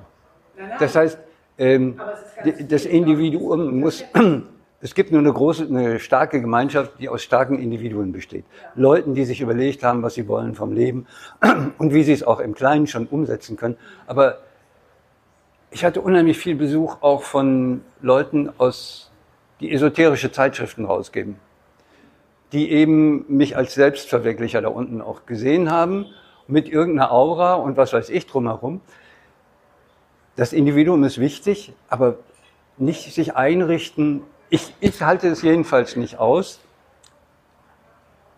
mich selbst mit meiner Familie und allem, was ich so im Alltag mache, gut einzurichten. Ich müsste mich dann aus diesem ganzen, aus der ganzen politischen Welt rauskatapultieren, um das ertragen zu können. Ich, ich weiß nicht, wie es euch geht, aber es gibt eben Leid. Und da sind die Medien ja natürlich auch ganz hilfreich, dass sie uns manchmal helfen, auch das Leid woanders zu sehen und nicht nur hier das kleine Leid bei uns, sondern auch in Afrika oder so. Es gibt eben Leid, das kann man eigentlich nicht verdrängen. Und das muss man auch nicht verdrängen. Wenn man stark ist und auch diese Analyse mit für sich selbst hat, und dann eben weitersucht, mit wem zusammen könnte ich das machen. Und sollte ich vielleicht, und das, das soll jetzt auch nicht gleich, wir müssen jetzt alle Revolutionen machen sein, sondern dass man sich wirklich mal überlegt, aus welchem Gefühl heraus wähle ich welche Partei? Was versprechen die mir? Welche Sicherheit, welche Ängste, die ich habe, machen sie erst und nehmen sie mir dann auch. So. Ähm, ja, das, also das ist für mich, ich bin auch zu, bei meinen ganzen ich habe ein bisschen nachgedacht. Äh, bei diesen ganzen Überlegungen bin ich auch beim Individuum sozusagen und nach den eigenen Gefühlen gucken. Wo kommen sie her? Selber bestimmen, nicht. Also es das heißt nicht, dass man nicht einfach mal, wenn was einkauft, so, das meine ich gar nicht, sondern die, diese, diese, diese Angst, dass man den Anschluss verpasst. Ja, aber ich glaube eben, wenn ich das so kurz sagen also dass eben dieses, äh, diese Reflexion ganz wichtig ist und auch andere dazu ermutigen und bestätigen in dieser Reflexion. Mhm. Auch Menschen, denen das vielleicht fremd ist, weil sie es nicht gewohnt sind, weil sie es nicht gelernt haben, sie ernst zu nehmen und, und ihnen das Gefühl zu geben, doch, das ist gut, was du da tust. Und dann, glaube ich, entsteht was Gutes. Und ich finde, dann kann man auch das schreckliche Große, was einen manchmal so überfällt, besser ertragen, wenn man das Gefühl hat, dass man doch bei Kleinen versucht, mit seinen Möglichkeiten irgendetwas zu bewegen. Mhm. Also und mit Leuten, die ähnlich gesinnt sind und mhm. das auch erkennen. Und dabei ist das Zuhören ist ein, ist ein guter Hebel. Also ich bin da ich habe mir das ja alles nicht vorgenommen. Ich wollte ja nicht der Zuhörer werden da in dem mhm. Kiosk. Ähm, ich habe das nur so gemerkt, ich gucke mir die Leute an in den Zügen ich sehe, die sind überhaupt nicht so gut drauf. Oder die sind einfach neutral, um es vorsichtig zu sagen. Ich komme nach Hause und da ich eben gerne Nachrichten gucke, habe meine kleine Siesta eine halbe Stunde gemacht, mache das Fernsehen an und da sitzen die da und sind unheimlich gut drauf, egal was sie gerade erzählen. Manchmal ist es natürlich schon, aber es ist Schauspielerei zum Teil, es hat mit wirklichen Gefühlen nichts zu tun und du merkst auch, den, jetzt müssen wir zur nächsten Sache kommen. Das nächste Gefühl ist dran. Das ist so ein Gegensatz. Und es sind ja immer mehr Bilder geworden, die auf dich einstimmen. Wie ich das schon sagte, es ist nicht mehr in der Zeitung an einer Litfaßsäule und du kannst es übersehen. Es ist an jeder Straßenecke. Es springt dich natürlich auch bei Google und so weiter, springt dich an. Ähm, und ich habe selber gemerkt, ich habe das Gefühl, wenn ich nicht so aussehe wie die, bin ich eigentlich nicht, gehöre ich nicht dazu. Und darum sind die, auch die Mädels, auch meine Mädels mit den Selfies immer, diese, diese Abklatsche von, von Werbebildern. Ja, Entschuldigung. Ich wollte nochmal auf das äh, Thema Zugang eingehen, weil äh, du sagtest einfach, das ist äh, eingangs, das ist ja ganz einfach, aber da muss ich, also ich weiß nicht, ob das eine persönliche Erfahrung ist, aber ich finde, Zuhören ist heutzutage unglaublich schwer geworden, weil es ist so, man hat nicht mehr das Gefühl, dass einem niemand zuhört und man muss ja manchmal so regelrecht äh, jemanden auch dazu ermuntern und sagen, ich möchte nicht, dass du mir jetzt schon wieder eine Lösung vorschlägst, sondern ich möchte, dass du einfach nur zuhörst. Ja. Das wollte ich, also weiß nicht, ob das. Das kann man ja sagen. Ja, ja, genau, aber das ist ja. Aber dann, das ist mutig. Genau, das ist mutig, ja. genau. Dass man, äh, weil ich finde, heutzutage sind wir viele, oder viele von uns sind darauf so getrimmt, dass man sagt so, ich sage jetzt mal, Ellie kommt zu mir und äh, er teilt etwas. Und ja. schon bin ich in meiner, okay, wir müssen eine Lösung finden und so würde ich es machen und du musst das so machen. Aber dass man sich so zurücklehnt und sagt, ja, mhm. I feel you. Genau, und einfach, einfach nicht sagt, weil das ermutigt ja jemand dazu, auch noch mehr zu sagen. Und das finde ich, ähm, also das finde ich ganz, das ist mhm. ganz selten heutzutage geworden, weil sofort äh, mir zehn Leute sagen wollen, du musst das so machen. Du musst morgens um 5 Uhr aufstehen, damit du deinen Tag toll anfängst, damit du endlich um 8 Uhr so weit bist, dass du loslegen kannst. Wo ich so denke, Halleluja, ich schlafe drei Stunden einfach länger. Aber das ist so, und das finde ich, dieses überall sind Ratschläge und ich zahle noch niemanden. Ich, meine, ich würde ja jemanden dafür bezahlen, wenn er mir was Qualitatives geben würde. Neun Leute kommen und geben mir das kostenlos. Ich denke, möchte ich gar nicht. Ja, aber einem auch nicht beigebracht, zuzuhören. Ja. Na, es wird einem nicht beigebracht und der, es, der, der, Zeitdruck lässt es ja auch nicht zu. Was du vorgeschlagen hast, das sind ja so, äh, was du gesagt hast, die Erfahrung, dass jeder gleich eine Lösung vorschlägt. Man hat ja selber auch das, zu allem was zu sagen. Also sobald mir jemand sagt, ich habe dies oder jenes erlebt und jenes Problem, du, das habe ich mal, äh, bin ich so. Das ist ja Standard. Und das ist unheimlich schwer, sich in dieser gelernten Konkurrenz zurückzunehmen. Und äh, die Leute wissen das aber zu schätzen, wenn man die Schnauze hält und erstmal zuhört und nicht denkt, wo ist mein Stichwort. So, das ist, ähm, aber wie gesagt, das verlangt Mut und man ist schnell in so einem Problemlösungsverhalten drin und, und glaubt zu wissen, wo das Problem ist. Ja, super ganz tolles ähm, ganz tolles Gespräch, vielen Dank. Ähm, also ich, ich, halte immer noch diese, diese Diskrepanz, wir wollen ja alle dazugehören und wir wollen alle individuell sein. Wir wollen alle gesehen werden und wir wollen, wir wollen einen Unterschied machen. Und wenn du sagst, so eine Armee-Streifenhose kenne ich gar nicht, aber ähm, ist das nicht toll, dass man mit den Mitteln, die man hat, versucht, besonders zu sein. Wir treffen uns ja auch hier im Hertwitz und nicht bei McDonalds. Also, mhm. wo ist die Verantwortung zur Schönheit und was auch immer dann Leute als Schönheit empfinden, mhm. um, um sich besonders zu fühlen? Ähm, das, dann ist man ganz schnell in so einer Richterrolle, dass man sagt, das, das ist ja nicht individuelle Schönheit, aber das ist es. Und ist das nicht schon an sich ein Problem damit? Na, ich habe da, hab da überhaupt kein Problem mit, meinetwegen das Wichtigste für mich ist, dass die Leute glücklich sind. So, ob das jetzt der Style ist oder der Style. Aber wenn es anfängt, wenn das Versprechen schon reift, hier, das ist jetzt Lifestyle. So, wo ist da noch die Individualität? Äh, und, und, oder äh, das Shoppen an sich ist schon ein Vergnügen. Und stylisch, diese ganzen Begriffe, die, die deuten ja eigentlich darauf hin, dass es gar nicht mehr darum geht, was oder wie oder was du jetzt gut findest und auch dir gerne kaufen darfst und so weiter. Oder ähm, es geht nur noch darum, ich muss dabei sein, ich muss dabei sein. So. Selbstgestaltung und wenn sie mit Biesen an der Hose ist, ist völlig in Ordnung. So. Und ähm, beim, beim, wenn ich noch zum Zuhören noch mal was sagen darf, ähm, ich weiß nicht, wie man das im Alltag hinkriegt, aber mir ist aufgefallen, also als ich dann so ein, zwei, drei Wochen zugehört habe, dann bin ich auch im Supermarkt und auf der Straße, habe ich offensichtlich anders geguckt. Es passiert ja unheimlich viel mit den Augen. Und dann waren die Leute manchmal irritiert, weil ich sie so angeguckt habe, wie ich meine Gesprächspartner im Kiosk angeguckt habe. So direkt und was ist, was da wohl vorgeht, so mit diesem Hintergedanken, ohne dass ich den wirklich gedacht hätte, sondern einfach so eine Neugier. Und diese Neugier, die hilft einem natürlich sehr, ähm, ja, auch zuzuhören, die Klappe zu halten. Man kann sich zum Beispiel einfach mal in ein Café setzen und gucken. Also nichts zu tun haben, nicht gleich das Buch rausholen oder das Handy, sondern sich die Leute angucken. Klingt jetzt wie so eine Schreibübung. Was, was, was hat der wohl für einen Beruf, was denkt die, wie ist die denn drauf, oh, die sieht ja traurig aus und so weiter. Ich hatte, und das fällt mir jetzt gerade ein, ich habe mal eine Mutprobe gemacht. Das ist jetzt so 20 Jahre ungefähr her. Das hat mit dem Zuhören auch zu tun. Und zwar habe ich dafür eine Stadtzeitung, da wohnte ich noch in Münster, also ist länger als 20 Jahre her, äh, geschrieben. Und dann habe ich mir eine Kolumne da eingerichtet. Die Mutprobe ging so. Ich gehe in ein Café, das nicht das Hedleys ist, sondern eher ein bürgerliches. Ich stehe an der Tür, gucke, Wer sitzt alleine? Ich nehme nicht die schönste Frau im Raum. Ich nehme auch nicht jemanden, der mir 100% sympathisch ist. Ich gehe jetzt an den Tisch und sage, guten Tag. Ähm, ich schreibe an einer Geschichte und dazu gehört es, dass ich Menschen anspreche, die ich eigentlich gar nicht kenne und sie persönliche Dinge frage. Ähm, das habe ich gemacht und äh, unheimlich spannende Leute kennengelernt, selten einen Korb gekriegt. Und äh, meine erste Frage war ganz einfach, um reinzukommen, warum sitzen Sie hier? So, ich komme aus dem Kino, ich warte auf meinen Freund und was dann alles kommt.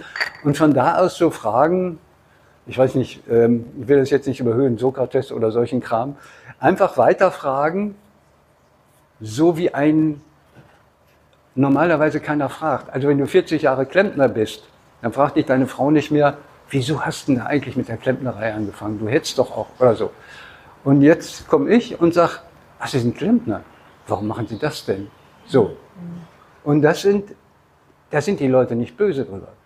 Genauso wie sie nicht böse sind, wenn ich eine Frau mit einem rosa Pudel und einem passenden Mann über die Straße gehe sehe und ich fotografiere gerne und möchte die fotografieren, dann habe ich ja Hemmungen. Weil ich denke, die merken, dass du das irgendwie pittoresk findest. Wenn du zu diesen Menschen Rechtliche hingehst, Hemmungen vielleicht auch. bitte? Rechtliche Hemmungen vielleicht ja, auch. also ähm, wenn du dann zu den Menschen hingehst und sagst, dürft ihr ein Foto von ihnen machen, dann sagen die in 90 Prozent der Fällen ja. Weil niemand läuft ja so rum, weil er sich lächerlich finden, machen will. Sondern die Leute sind ja davon überzeugt, dass das genau der richtige Outfit, das richtige Outfit für sie ist und das richtige Verhalten. Und ja, ich weiß nicht, wahrscheinlich habe ich mich über diese ganzen Geschichten so auch rangepirscht an diesen, ähm, ja, jetzt hätte ich beinahe Mut gesagt, also an dieses Experiment im Kiosk, ja. Mir hat mal äh, ein Mann gesagt, der zum Morgensalon zugesagt hatte. Mhm. Ich sage jetzt nicht wer, der leider kurz vorher gestorben ist. Das ist ganz äh, Mhm. ein auch recht bekannter Mann. Es war ganz tragisch. Naja, und der, wir haben das äh, Gespräch äh, verlassen, als ich ihm sagte, wa- warum machst du das? Und äh, ich habe dann auch gesagt, ja, ich bezahle da jetzt auch nichts für, weil das ist einfach so. Und er so, nee, mach dir keine Gedanken. Ähm, ich habe auch gelernt, äh, man unterschätzt, wie groß äh, Aufmerksamkeit ist auch eine Art von Bezahlung. Also, dass mir jemand zuhört, ist quasi auch eine Art von Bezahlung, fand ich ganz interessant. Das ist mir immer geblieben, dass äh, quasi, ja, das ist auch ein, ein Geschenk. Und das Geschenk gibst du ja beim Zuhören, das Geschenk, äh, Krieg ich genau, ja hier. äh, also ähm, so ein, Ja. ein schöner Austausch. Grad- Ja, das ist tatsächlich ein Geschenk. Also ich bin natürlich ganz oft gefragt worden. Meine Frau hat gleich gesagt, als das so losging, du musst da irgendwas mit kostenlos dran schreiben. Die Leute haben natürlich, die Leute, ja, die, meine Frau ist clever, Gott sei Dank. Ähm, die Leute haben, das war die erste, also als in dieser Renovierungsphase schon und als das erste Plakat dann hing eben mit Zuhören. Also was bin ich? Beruf verraten, ne? Pastor, Arbeitsamt, sonst was, Therapeut. Ähm, und was kostet das? So. Das ist ja, dass jemand zuhört, ohne Geld dafür zu nehmen, ist ja auch ungewöhnlich. Es gibt ja, es gibt ja den psychosozialen Komplex, um das mal so zu sagen. Es werden Sachen in den Sand gesetzt. Also jetzt zum Beispiel, was da in Stuttgart passiert ist. Polizeiliche Mittel, ne? Strafe als Prävention in Anführungsstrichen. Ähm, und natürlich Therapien. Es gibt für alles irgendwas, irgendwie eine Therapie. Ich habe da nichts gegen einzuwenden. Das ist auch sinnvoll. Man kann ja nicht sagen, ähm, das müssen wir grundsätzlich angehen und den Einzelnen sozusagen verunglücken lassen. Im Kiosk mache ich ja im Grunde auch nichts anderes. Also wenn die Leute da hinkommen, um etwas gegen ihr Unglück zu tun, dann ist das ja ganz oft Reparatur auch, was ich da mache. Aber das ist in Ordnung. Nur ist das inzwischen, das, man fragt überhaupt nicht mehr nach den Ursachen, nach den gesellschaftlichen Ursachen, sondern fängt gleich mit der Reparatur an. Der Schäden. Oh. Magst du einmal erzählen, wie sich jetzt Du sagtest Anfang, du hast eine Gruppe. Was genau heißt das jetzt? Dass wir eine Gruppe sind? Ja, genau. Und wie Ja. habt ihr euch jetzt organisiert? Wir haben nach einem halben Jahr, ich habe auch so ein paar Handzettel noch mit, wir haben nach einem halben Jahr angefangen, habe ich angefangen, stand ich eben vor der Entscheidung, weitermachen oder nicht. Die Hochbahn hatte nichts dagegen, dass ich weitermache, weil die das, die kriegen ja viel positive Presse. So, aber ich musste überlegen, ob ich das noch schaffe. Und ich habe an dem Kiosk gehangen und dann habe ich mich umgehört und ich habe das nicht irgendwie publik gemacht, sondern über den Bekanntenkreis Leute angesprochen und jetzt sind es inzwischen 15 aus ganz verschiedenen Berufen, mit ganz verschiedenen Lebenserfahrungen auch und Alter. Und ähm, wir haben so einen Wochenplan, wer wann zuhört. Und wir sind dann jetzt gerade auch rechtzeitig vor Corona noch zum gemeinnützigen Verein geworden.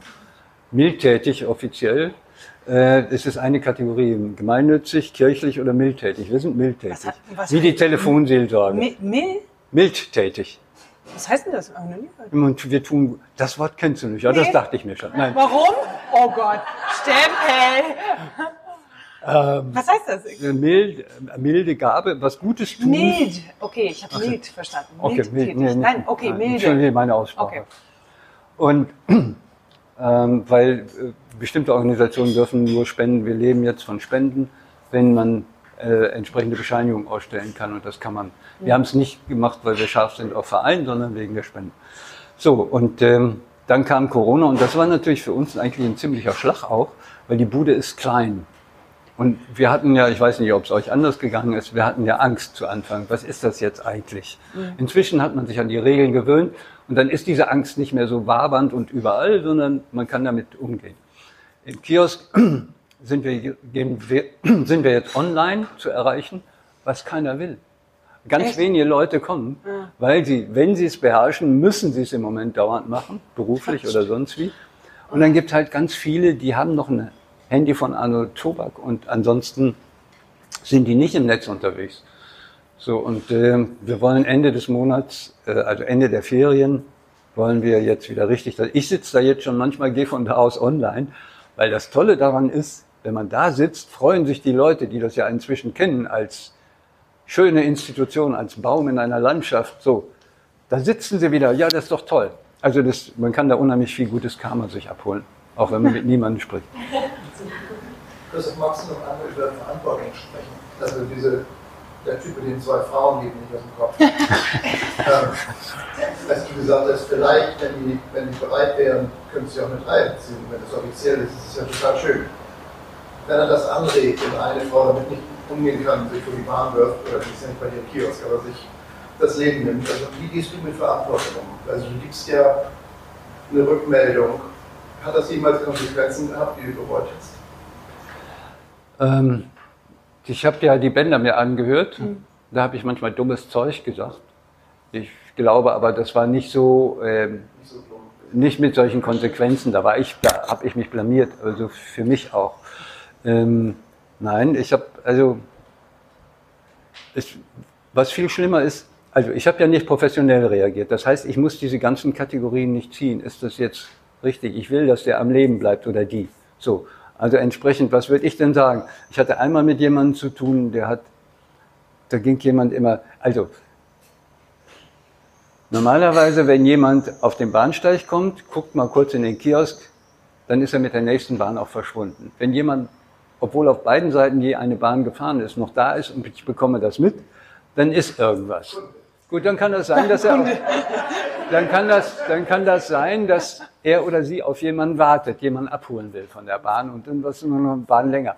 Aber wenn dann jemand mehrere Bahnen lang und dann auch immer so vorbeigeht, als wolle er nicht gesehen werden, Natürlich. ähm, da bin ich dann mal rausgegangen und dann war das jemand, der sagte, er wolle sich vom Zug werfen. Und da habe ich gesagt, das ist eine Sauerei, hab ihn reingebeten, habe gesagt, das ist eine Sauerei dem Zugführer gegenüber. Das macht man nicht. Und wir sind dann ganz gut ins Gespräch gekommen. Hinterher hat er mit einem Kumpel telefoniert, der genug Drogen und Alkohol zu Hause hatte. Und er ist nach Hause gegangen. Und im Nachhinein, das sind eher so irritierende Momente, war ich mir nicht mehr sicher, ob der mir was vorgemacht hat eine Rolle gespielt hat oder ob der sich wirklich umbringen wollte. Also disponiert für so eine Tat war er auf jeden Fall.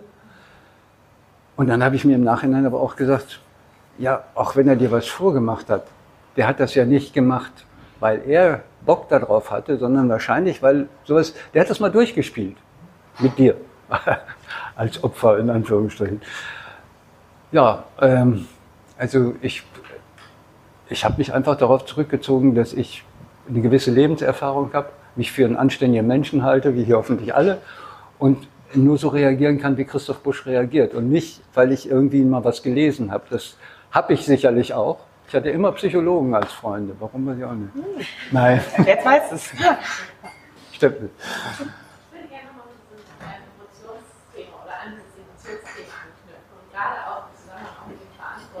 Mhm. Ja. Ähm, wenn, wenn die These ist, dass wir, dass wir durch die Medien beeinflusst werden, dass unsere Gefühle oberflächlicher werden, dass wir nicht mehr wissen, welche unsere sind und welche wir auch erlebt bekommen, inwiefern hat sich denn deine Reaktion oder auch die Offenheit gegenüber der Geschichte, die du gehört hast, im Laufe der Zeit verändert? Weil eben nach müsste es ja dann so sein, dass du im Laufe der Zeit irgendwie echter geworden bist in deiner Fähigkeit zuzuhören und wahrzunehmen. Hm und ähm, sich entsprechend dann auch zu deinem Umgang mit den, mit den Gästen. Also ich, ich hoffe, dass meine Reaktion, all das habe ich ja einfach gelernt auch. Und ich hoffe, dass ich das, ich hatte im Anfang natürlich auch dieses Bedürfnis, wenn da jemand reinkam. Also zuerst habe ich ja dann doch als Autor eigentlich auf die Geschichte gewartet, mhm. die da kommt. War aber ganz offen. Ich hatte, es ging nicht um das, ich hatte kein Thema vorgegeben, aber eigentlich wartete ich auf die Geschichte, die mich, wo ich den Charakter schon mal klauen kann für, fürs nächste Ding oder die vielleicht sogar rund ist, die ich nur noch Abschluss schreiben brauche. Es sind auch Leute gekommen, mit, die mich als Verleger gesehen haben, die gedacht haben, hier, ich habe ganz viel in der Schublade. Ähm, ich habe dann gemerkt, dass mir diese Begegnung ganz wichtig ist und dass das eigentlich ein Geschenk war, dass die Leute mir vertraut haben. So, da stand in Zeitungen stand dann irgendwas mit Vertrauen und sonst was drin. Ich habe das gar nicht so empfunden. Ich habe gedacht, die Leute sind mutig und dass die so mit dir reden, hängt natürlich nicht nur, da, weil, weil ich blaue Augen habe oder so, sondern auch damit, dass sie mich nicht wiedersehen müssen. Das ist ja die wesentliche Voraussetzung, wie in einem Beispiel oder wie beim Taxifahrer.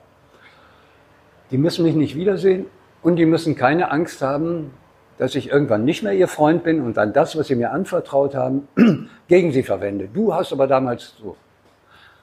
Und das hat die Leute leicht gemacht und hat mich auch leicht gemacht. Ich musste auch nicht beurteilen, will ich mit denen noch befreundet sein. Mann, das ist ja ein Arschloch. Och, der Arme, diese Kindheit ist ja schrecklich. So. Das, das war, die Anonymität war eine große Voraussetzung, um offen zuhören zu können. Und darum geht das auch, das ist ja auch bei diesem Experiment mit, ich gehe in eine Kneipe rein und spreche jemanden an. Dieses Gefühl, dass man jemanden nicht wiedersieht. Das Tollste an dem, da muss ich wirklich sagen, das beeindruckt mich bis heute, dass die Leute fast, ich habe ja gesagt, ich schreibe das und ich habe das auch geschrieben und die haben mir fast, und ich habe versprochen, ich mache das aber so, dass man sie nicht erkennt. So. Das haben die Leute mir geglaubt und ich, es hat auch nie irgendwie ein Theater gegeben. Ich habe den Leuten die Geschichten nicht vorgelesen. Und ich glaube, dass wenn man, wenn man selber mutig ist, dass die Leute einem auch vertrauen. Weil die natürlich alle, alle, wir sind alle gerne selber mutig. Jetzt habe ich mich gerade sich selbst gelobt. Gut. Ja, also das, man kann sich nur selber pushen dadurch. Dass man das, das ist das Schöne, wenn man mutig ist, wenn man damit anfängt. Das wird irgendwie immer mehr, weil man merkt, man wird dafür nicht bestraft. Also ich finde aus deiner äh, Amen, genau, aus äh, ähm, was ich raushöre, so ein typischer Coaching-Satz, ähm, äh, war schon dieses Nicht-Verzwecken, ähm, auch von der, also diese Neugier, dieses Nicht-Verzwecken einer, eines Zuhörens. Mhm. Ähm, du hast am Anfang gesagt, das war auch die ersten Wochen wie so ein Rausch, wahrscheinlich weil du so im, um auch ein Coaching-Wort zu bedienen, äh, Flow warst, also mhm. Zeit und Raum, es war einfach der Moment, der zählte und erst im Nachhinein die auch die mhm. Anstrengung bewusst geworden mhm. ist. Und das hat ja was auch was mit Schönheit zu tun. Ich finde das Wort ja auch so schön. Also das hat sich so auf den Moment und so frei und offen auch und ohne Agenda und ohne Zweck, Mittel zum Zweck, ähm, sich auf was einzulassen, ist ja auch ein sehr schöner Prozess, aber wahrscheinlich auch ein verletzlicher, weil du natürlich dadurch auch offen bist, was du vielleicht an der Anstrengung danach gemerkt hast. Mhm. Ja. Ja, man muss sich das natürlich auch leisten können. Und da muss ich, muss ich sagen, die, die ökonomischen Rahmenbedingungen mhm. sind so, dass meine Frau, die hat eine Übersetzungsagentur für technische Übersetzung, Fachübersetzung, Medizin, Airbus, sonst wie, leidet auch gerade nicht unter Corona. Ich hatte nicht das Gefühl, dass ich jetzt damit Geld verdienen muss. Es äh, ist ein bisschen, also ein Verlagsvertrag oder so, das gibt natürlich Geld, aber ich hatte nicht diesen Druck. Und ich glaube, dass das für viele Leute ein Problem ist. Die haben erstmal Alltagsaufgaben. Wer kann sich schon hinsetzen und einfach mal zuhören? Und dann müssen sie damit auch noch Geld verdienen. Ich hätte das so nicht machen können. Diese, diese Freiheit, die äh, verdanke ich dann auch meiner Frau. Und ähm, ähm, ja, man muss zumindest die Zeit haben. also so, wie, so extensiv wie ich das gemacht habe, ist natürlich was ganz anderes, als ja. wenn ich jetzt so einen familiären Rahmen lebe. Ähm, da ist übrigens Corona war da unheimlich schön bei uns zu Hause. Die Kinder waren mittags da. Mhm. Wir sind, wir, wir arbeiten sowieso zu Hause. Insofern war das für uns keine große Umstellung. Die Kinder waren mittags da, hatten keine Freunde mehr, mit denen sie sich absabbeln konnten über die Sachen, die sie wirklich interessieren. Wir haben unheimlich spannende Gespräche gehabt. Das war, das war ein Segen. So. Ähm, ja also im, Famili im familiären Rahmen, glaube ich, ist es einfach eine Frage dessen, was man gelernt hat und dass man es dann auch will. Mhm. Und ich muss dann doch noch mal was zu diesen Kindheitsgeschichten sagen. Ich, auch das war so ein Prozess. Irgendwann hat der erste Mensch, der unglücklich war oder davon erzählte, wie er mit seinem Unglück fertig geworden ist, gesagt, wie seine Kindheit war. Dann der zweite, dann der dritte. Irgendwann habe ich von mir aus angefangen, nach Kindheiten zu fragen. Wie war denn Ihre Kindheit? So, so doof sich das anhört. Ich bin inzwischen, das wie der Julian Barnes auch gesagt hat, Menschen, die heutzutage unglücklich sind, mit irgendwas nicht klarkommen, es kommt aus der Kindheit. Da soll man jetzt nicht auf den Eltern rumhacken. Die hatten auch oft keine gute Kindheit. Aber man soll es sich, man soll sich das selber klar machen und auch klar machen dürfen. Da sind unheimlich viele Leute dabei, die unter ihren Eltern gelitten haben, unter deren Benehmen und wo man sich wundert, dass sie noch leben, die jetzt dabei sind, die Eltern, die alkoholabhängig sind oder sonst was, zu betüdeln, wie sie selber hätten betütelt werden müssen und sollen, und die sich die Wut nicht eingestehen. Also das ist die andere Seite vom Mut. Ne? Die, die, die, die nicht hassen können, die, die immer noch erklären, die, ja, die hatten es doch auch nicht leicht und so weiter. Das stimmt ja. Aber ich muss mich doch da abnabeln. Und eigentlich, die, die am ehesten sagen konnten, die haben sich auf, in dem und dem Bereich, die haben mich total verletzt. Das war schweinemäßig, wie die mit mir umgegangen sind. Denen geht's jetzt gut. In Anführungsstrichen. Das ist ein, ein unheimlich wichtiger Schritt. Mir ist es dann natürlich auch so gegangen, das war sozusagen die nächste Stufe des Lernprozesses. Wie war eigentlich meine Kindheit? Ich habe da so was ganz Goldenes. Ich bin Nachkömmling. Ich bin der Letzte gewesen. Alle anderen waren vor dem Krieg. Ich bin nach Krieg noch. Äh, ich bin verwöhnt worden nach Strich und Faden. Alice Miller, Drama des begabten Kindes. Das war mein Lieblingsbuch. Das begabte Kind wird von, von den Eltern, kriegt es beigebracht, du kannst alles. Ja. Musst du nur machen. Du bist super, du bist toll. Was dazu führt, dass man selber keine Grenzen kennt. Man kann sich nicht einschätzen. Man traut sich eben wirklich alles zu. Man guckt gar nicht nach, ob man vielleicht irgendwo eine Begabung hat. Können, ich kann alles. Das hat mir ja ganz gut getan bisher. Ähm, Alice Miller hat ein neues Buch dann geschrieben, ein paar Jahre später, das mir zufällig in die Hand, ich habe da nicht recherchiert oder so, es fiel mir irgendwo gebraucht in die Hand. Da hat sie das alles zurückgenommen. Sie hatte nicht das, die Kindheit eines, die zu einem Drama des begabten Kindes führt, sondern ihre Eltern haben sich sehr schlimm ihr gegenüber benommen, schreibt sie. Sie ist dann trotzdem rausgekommen. Ich kann nur jedem sagen, ich habe dann bei mir nachgeguckt, was, was war denn bei mir wohl. Ich kann nur feststellen, ich habe viele dunkle Flecken, ich weiß nicht, was da war. Mir geht's aber so gut, dass ich es auch nicht unbedingt wissen muss.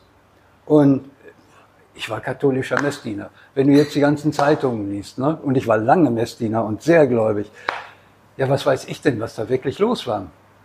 Kann ich nicht sagen, kann ich nicht ausschließen. Aber allein dieses Vorstellen, ja, kann schon sein, aber ist dann wohl auch nicht so schlimm. So, dann ist es in Ordnung. Aber wenn man mit irgendwas bei sich selbst unglücklich und unzufrieden ist, hilft es sehr, nachzugucken, wenn man Geschwister hat, andere Leute, die noch irgendwas aus der eigenen Kindheit wissen, deren Perspektive mal abzuholen. Ähm, auch da fängt das dann mit dem Zuhören und Fragen ja auch an.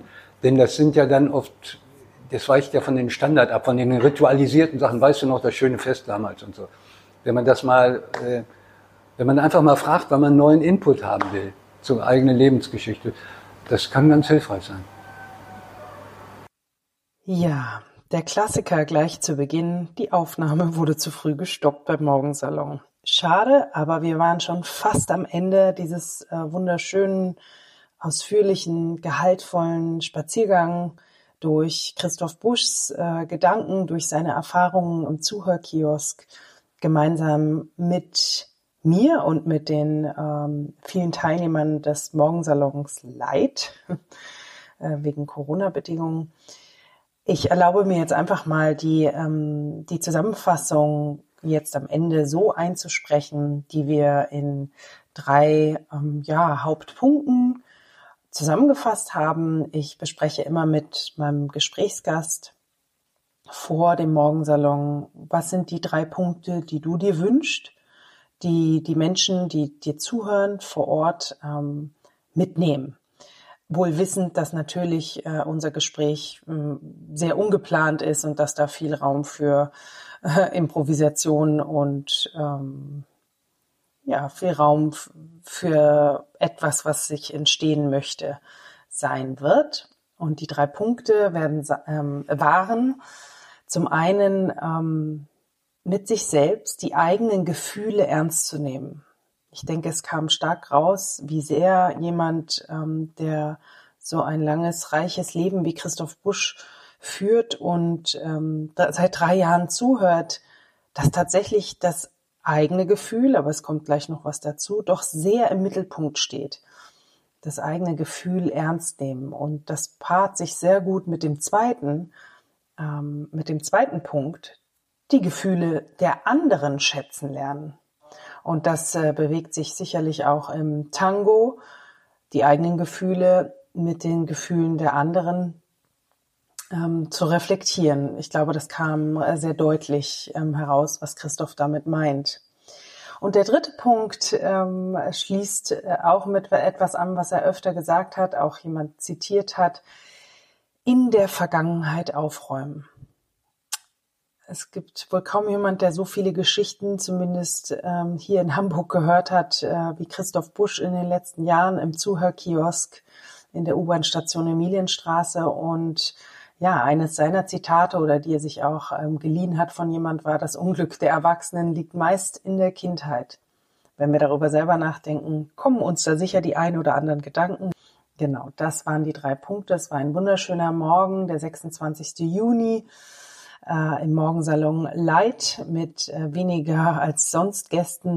Normalerweise haben wir 35, 40 ähm, Gäste vor Ort, die früh aufstehen und den Tag gehaltvoll gemeinsam beginnen wollen. Und zu Corona-Zeiten sind es halt eher 15 bis 20. Aber ich habe mich das erste Mal getraut, es aufzunehmen. Äh, wer auch immer es jetzt äh, gehört hat, hat hoffentlich Freude daran gehabt, ja, durch dieses Lustwandeln, durch unser Gespräch und ein bisschen Salonkulturen zumindest so auf die Lauscher zu bekommen. Ich wünsche euch einen wunderschönen Tag für die, die ähm, zugehört haben. Und das ist auch das Letzte, was ich immer vor Ort im Morgensalon sage, ähm, vom Denken und Fühlen, was wir aus diesem Gespräch mitgenommen haben, äh, folgt natürlich die Handlung. Wer das am Morgen hört, ist natürlich eingeladen, diesen ganzen Tag zu nutzen, um in Handlung diese Ideen, wenn denn äh, gute für dich und euch dabei waren, diese Ideen umzusetzen. Habt einen wunderschönen Tag.